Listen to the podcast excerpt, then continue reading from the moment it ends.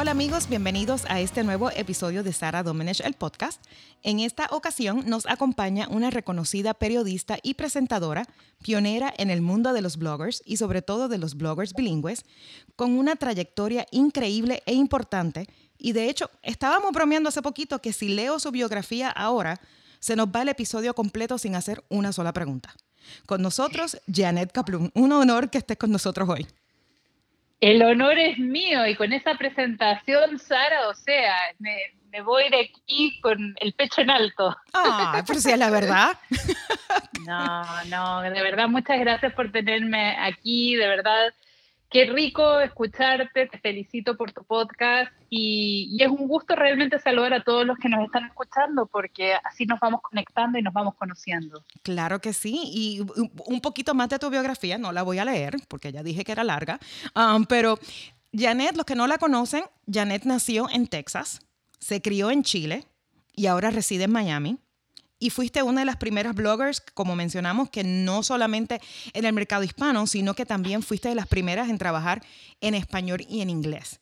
Que eso no, era, no es fácil ahora y tampoco era fácil cuando empezaste. Háblame un poquito sobre, sobre todo ese proceso de, estar viviendo en diferentes países, eh, de conocer varios idiomas, hablarlos y escribirlos, porque no es fácil.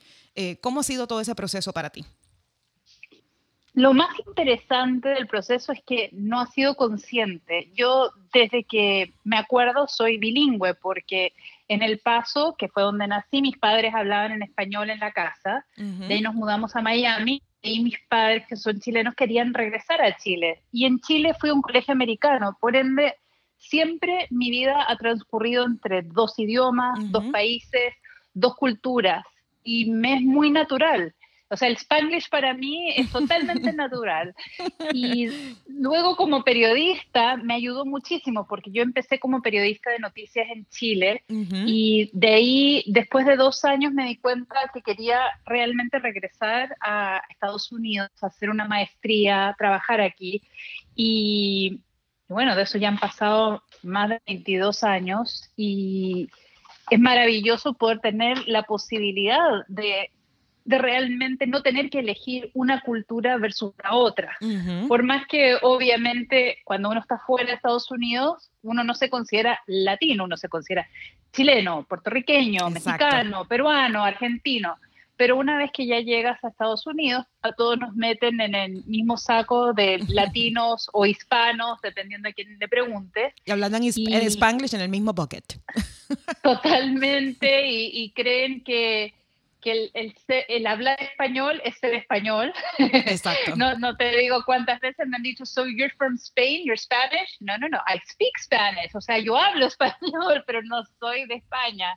¿O eres eh, mexicana? Eh, ah, bueno, sí, pero... ¿O eres cubana porque vives en Miami? Totalmente. todos los estereotipos. Mira, todos los estereotipos, no, no entienden que, que soy rubia, no entienden que mi nombre es francés, mi apellido soltera es ruso, mi marido es peruano, pero se llama Joe. y, el apellido, también. Austríaco, Exacto. Y él tiene un apellido austríaco. Entonces, no entienden, no, no, pueden entender. Y mi hijo parece gringo.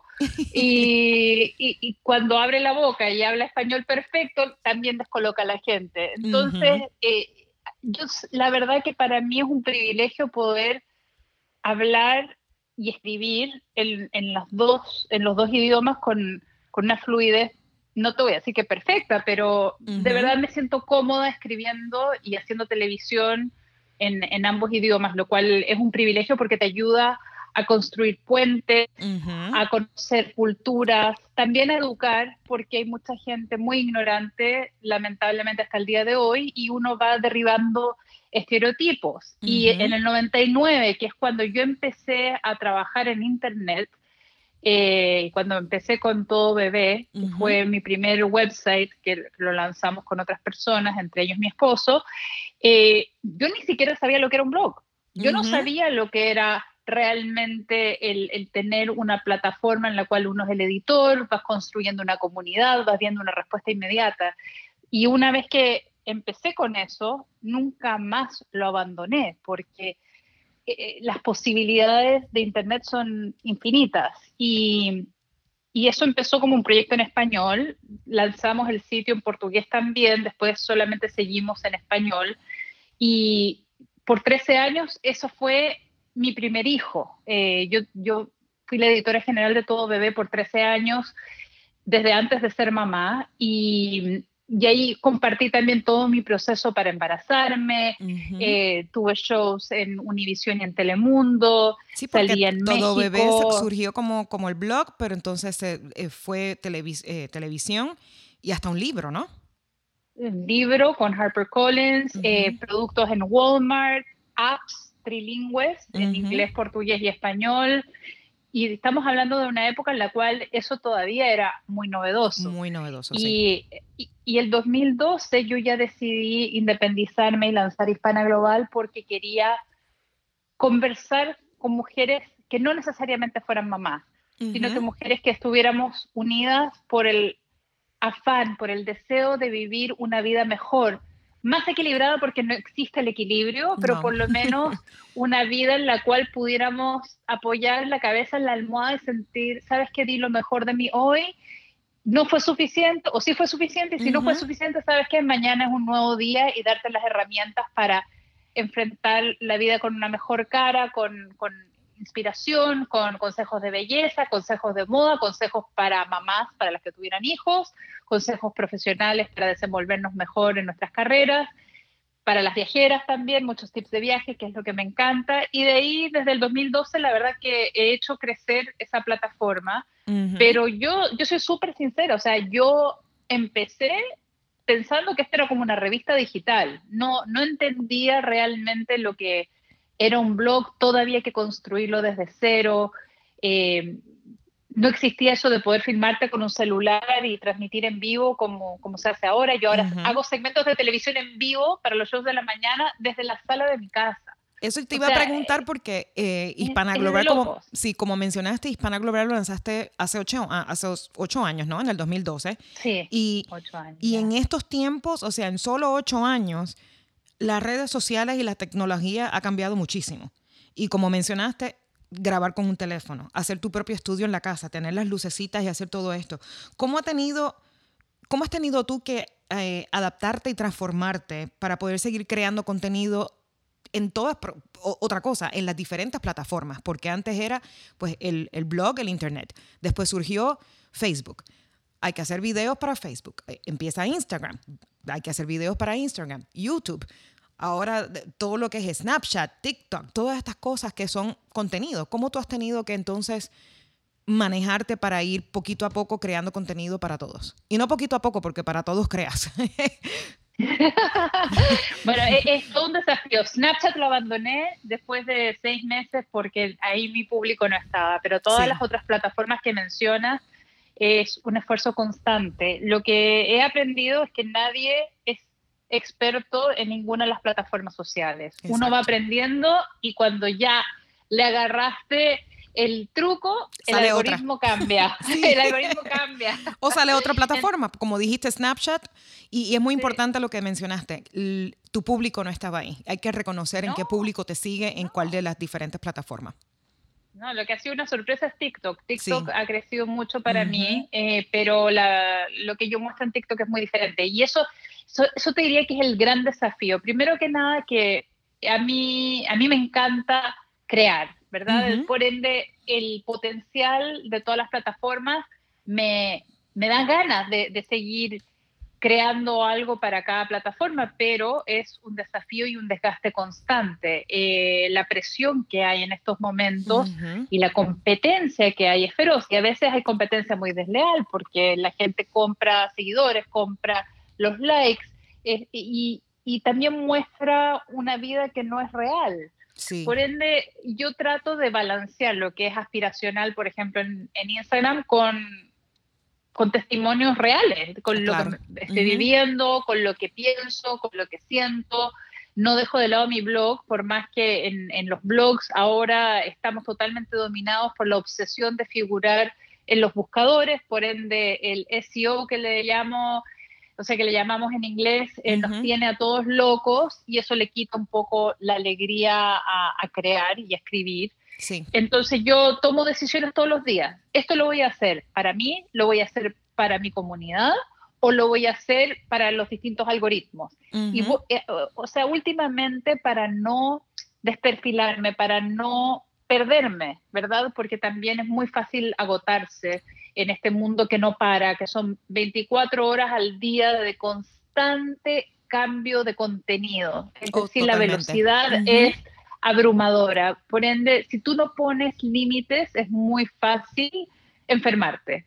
Y entonces todos los días yo tomo una decisión, bueno, voy a hacer esto porque sé que me va a generar impresiones en Pinterest. Esto lo poner en Instagram porque la foto me gusta, no sé si le va a ir bien, pero no me importa. Esto, esta opinión quizás no les va a gustar en Twitter, pero es lo que siento frente a lo sucedido eh, en cuanto a justicia social o desigualdad.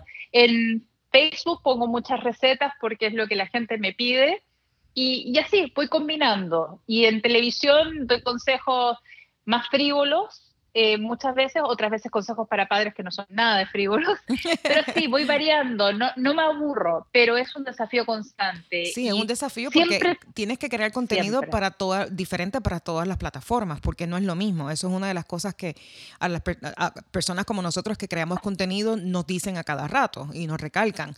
No puedes poner lo mismo en Instagram, lo que pones en Facebook, lo que pones en Facebook a veces no funciona en Twitter, y, y es, un, es un desafío bien grande porque es diferente contenido. A lo mejor quizás es el mismo tema, ¿no? Pero es la manera en que lo presentas. Así es, y, la manera en que presentas hace la gran diferencia, porque obviamente la conversación es muy diferente eh, en cada plataforma. Y, y, en Instagram y Pinterest es completamente visual, pero en otras plataformas es realmente una conexión emocional. Y puedes cambiar el formato de los videos de acuerdo al, canal por donde estás distribuyendo tu contenido, pero hay maneras de adaptarse. Y, yo en eso creo que cada vez me he vuelto más inteligente en que el mismo contenido inicial sé darle la vuelta, de distintas maneras. y, pero, pero también requiere un esfuerzo mental que a veces con todo lo que está sucediendo, con los virus, con la pandemia, con la cuarentena, con las responsabilidades que tenemos, la incertidumbre, eh, hay que reconocer a veces que no somos igual de creativos que lo que estábamos hace unos meses atrás. Eh, tenemos demasiadas preocupaciones. Entonces creo que eh, también a veces hay que ser bondadoso con uno mismo y darse cuenta que hay que bajar un poquito el nivel de expectativa. Claro. Y si a veces eliges una plataforma y no todas, no tiene nada de malo tampoco. No, Pero siempre toma una decisión consciente. Y, el consejo que siempre le doy a las personas que están como desalentadas porque se comparan cuando se están iniciando en algo y, y empiezan a compararse con gente que lleva años o, que ya están en, un momento muy exitoso en su carrera. Y yo les digo, pero todos tienen que partir de algún lado. Todos tienen que comenzar desde cero. Y nunca pierdes de vista por qué estás haciendo lo que estás haciendo. Porque cuando estás tratando de ayudar a alguien o tienes un propósito claro, porque esto te llena, porque te llena un vacío, te conectas con otras personas o, o vas creando una comunidad, creo que nunca te vas a poder equivocar en eso. Ya sé que llegas a una persona o llegas a cinco millones. Y, mencionaste algo bien claro, eh, bien clave, es comunidad. Y, usualmente, bueno, especialmente los, los, bloggers hispanos tenemos una, una comunidad grande y una comunidad de respaldo y de respeto. Eh, porque, o sea, la mayoría de los bloggers hacen comida, hacen viajes o, mezclan todo en lifestyle. Y ese apoyo entre cada uno de nosotros yo creo que es súper importante y también porque, como, como tú lo haces también, eh, a ti te llaman para, para, hablar en diferentes conferencias y ahí te encuentras y conoces más personas. Y cada una, cada persona que, que conoces, que es un blogger, que está empezando, que es una persona con mucha experiencia, todo el mundo se apoya. Y a mí, eso de la comunidad me encanta. A mí me encanta, pero también te voy a ser sincera de que a veces uno peca de ingenuo y no toda la gente tiene las mismas motivaciones transparentes ah, no, claro, como todo en la vida. Eh, pero sí algo que se dio muy lindo, sobre todo en, eh, hace unos 10 años atrás, te diría yo, se empezó a dar en todo el mundo de las redes, fue el sentido de comunidad entre los latinos, de apoyarnos para poder crecer, porque muchos de nosotros no encontrábamos otra tribuna para dar a conocer los problemas que se empezaron a, tratar en los blogs, eh, o no, no podíamos realmente contar las historias que nos identificaban, porque había que pasarlas por un filtro que fuera el más típico, el más convencional, y se perdían muchas voces muy importantes. Y realmente eso es algo que a veces extraño. Sí siento que este año está resurgiendo, sí. pero, pero hubo una etapa en la cual, te soy muy sincera, con el afán de ser estrellas de Instagram, tener los likes, influencer, no, ser influencer por, por influenciar algo, que nadie tiene idea realmente de qué significaba eso. Gente que ni siquiera tenía ninguna otra plataforma más allá de, de Instagram. Eh, eso sí creo que le, le, restó mucho al sentido comunidad y hizo un daño que ahora yo estoy viendo que se está empezando a reparar porque si no nos unimos eh, y si no nos apoyamos, la verdad que estamos en una desventaja muy grande porque otras comunidades sí son muy unidas y, están ahí cuidándose entre ellos, eh, dándose la mano y, apoyando para que todos crezcamos, porque si el mercado crece y nuestra importancia crece, es, maravilloso, es más trabajo para todos. No es que nos quitan trabajo. Pero sabes que yo creo que la audiencia se eh, también ha empezado a despertar. Creo que ya la gente que, que siga a estos influencers eh, y se ha dado cuenta de, de, qué es real y no es real, y ahí deciden si, si siguen following, si siguen siguiendo a estas personas o, si buscan algo que es más real, más que algo que le toque más a la vida de ellos. Yo creo que eso, como tú mencionas, este año creo que ha habido un despertar en, cuanto a las redes y, en cuanto a las cosas que se ponen en, Instagram específicamente, de, lo que refleja especialmente lo que es la, los problemas que tenemos en la comunidad, los problemas que tenemos en nuestras vidas personales y, y cómo estas personas en las redes sociales nos pueden ayudar a nosotros los que estamos leyendo y los, que estamos viendo estas fotos y estos videos. Um, para mí yo creo que eso, 2020 ha tenido, este año ha tenido un poquito de, pues de sus cositas malas, un poquito de cositas malas, pero yo creo que también ha, hecho que la gente despierte, ¿no? Y, y una de las cosas ha hecho ese despertar en las redes sociales. Yo estoy completamente de acuerdo contigo y, y, eso me ha llenado a mí de energía. Eh, no, no, te miento, a veces es muy frustrante el sentido de que te estás esforzando tanto y no sabes si es que vale la pena.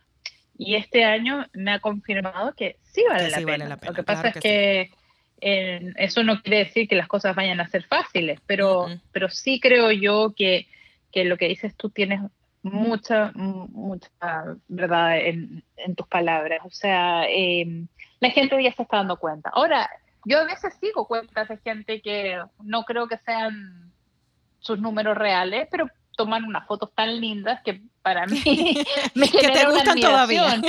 claro, o sea, hay, hay, hay, de todo para todos. Y yo creo que eso no hay que perderlo de vista y qué maravilla que cada uno pueda hacer lo que quiera hacer. Claro eh, Yo no soy nadie para estar juzgando ni nada, pero sé que ese no es mi camino. No hay nada que a mí me llene de más alegría que recibir, aunque sea un mensaje de un extraño, de una persona que nunca he visto, que nunca se había contactado conmigo y que me diga que algo que escribí le llegó al alma o que algo que yo, algún recurso que yo puse la ayudó o que se sintió comprendida. Eso para mí es ya máximo. Yo, yo, no hay alegría más grande para mí que sentir que lo que yo genero ayuda a alguien, aun cuando sea solamente para entretener en algún momento dado, porque uno no puede tampoco estar educando 24 horas al día, ni reflexionando, ni, ni hablando de cosas sí, hay que tener balance en cuanto a lo que... Hay que, hay que balancear, y a veces todos necesitamos un poquito de distracción. Claro que sí.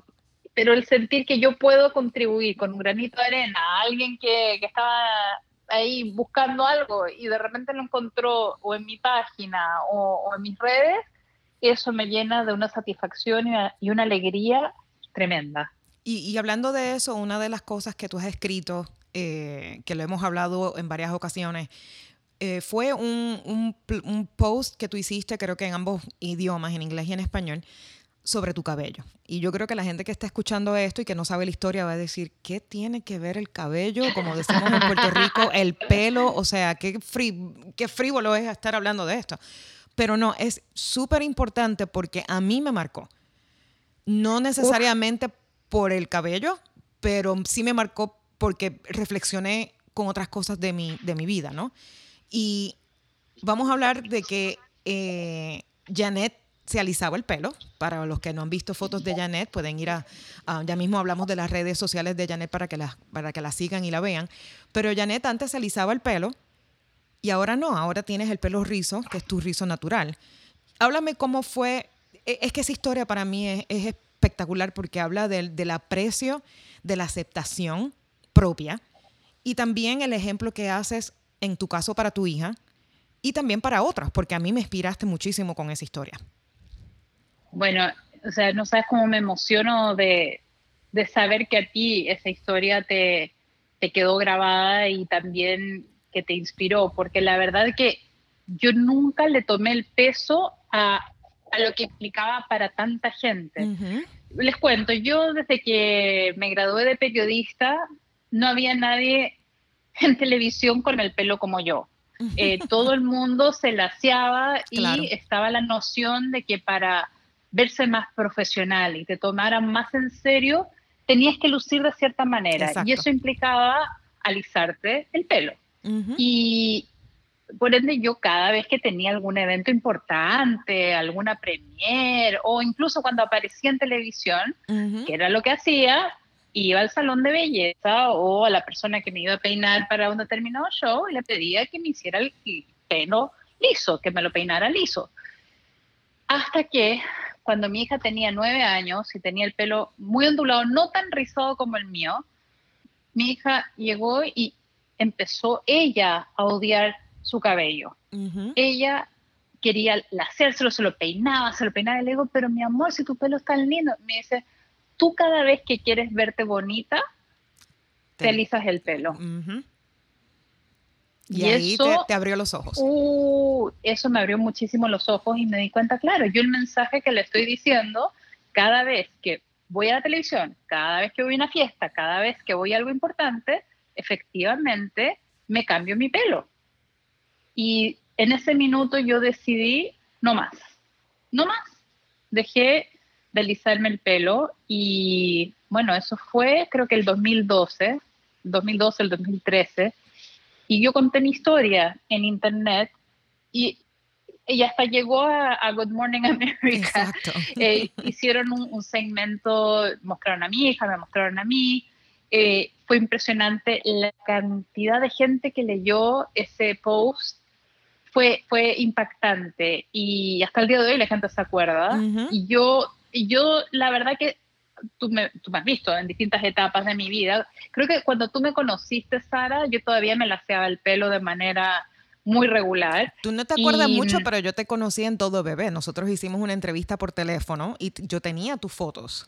Yo Exactamente. Sí, me acuerdo que en Todo Bebé tenías el pelo eh, liso y ya, y ya después cuando nos conocimos en persona, creo que fue en el 2013, Estabas como in between.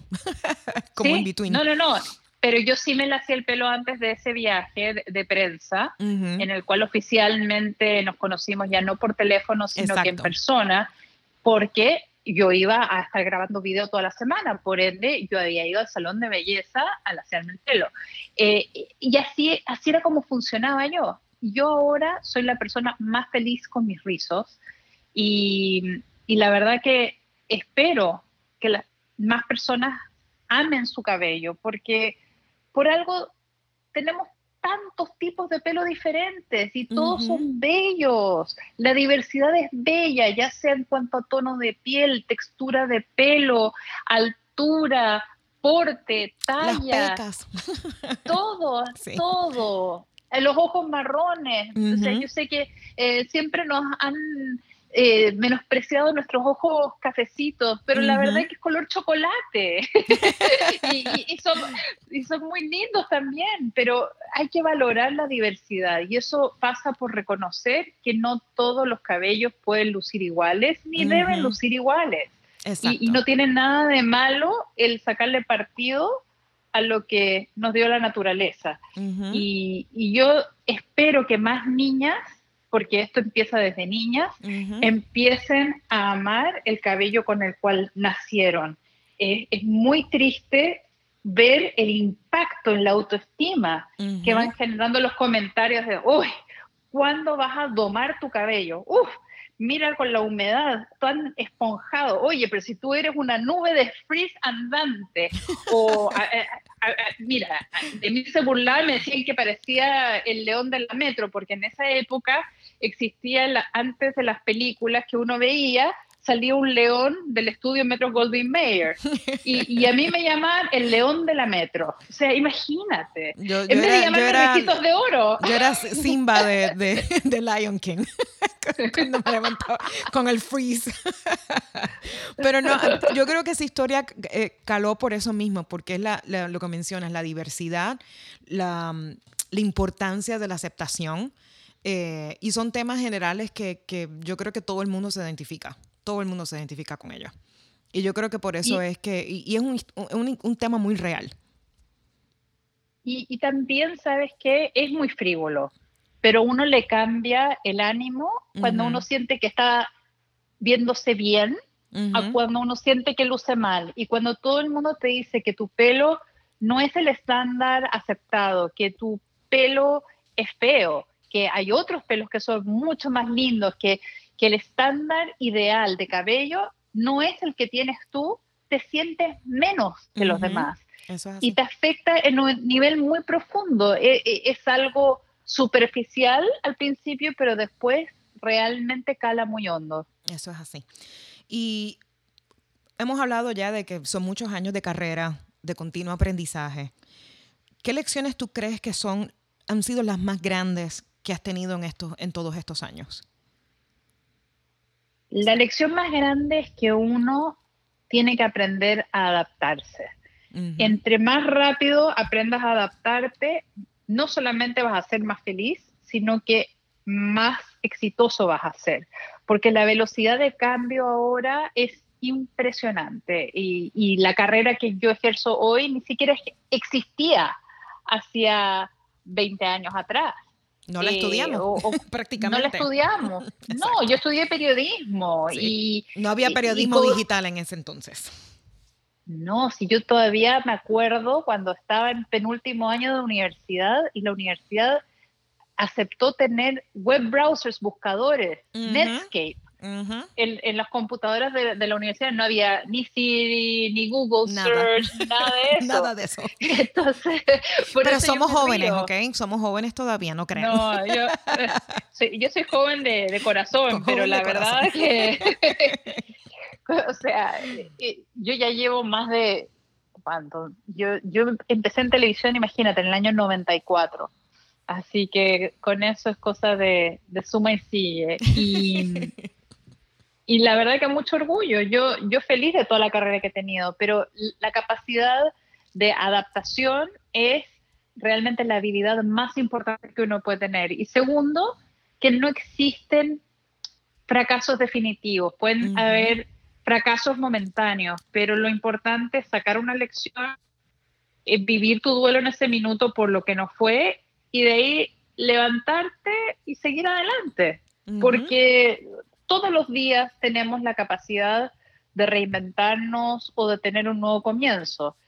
Eso no quiere decir que no duela cuando las cosas no resultan como uno quisiera o cuando uno se equivoca, pero esa es la mejor parte a veces, darte cuenta que te equivocaste, aprender la lección, corregir el rumbo y de ahí finalmente conseguir la meta que tenías.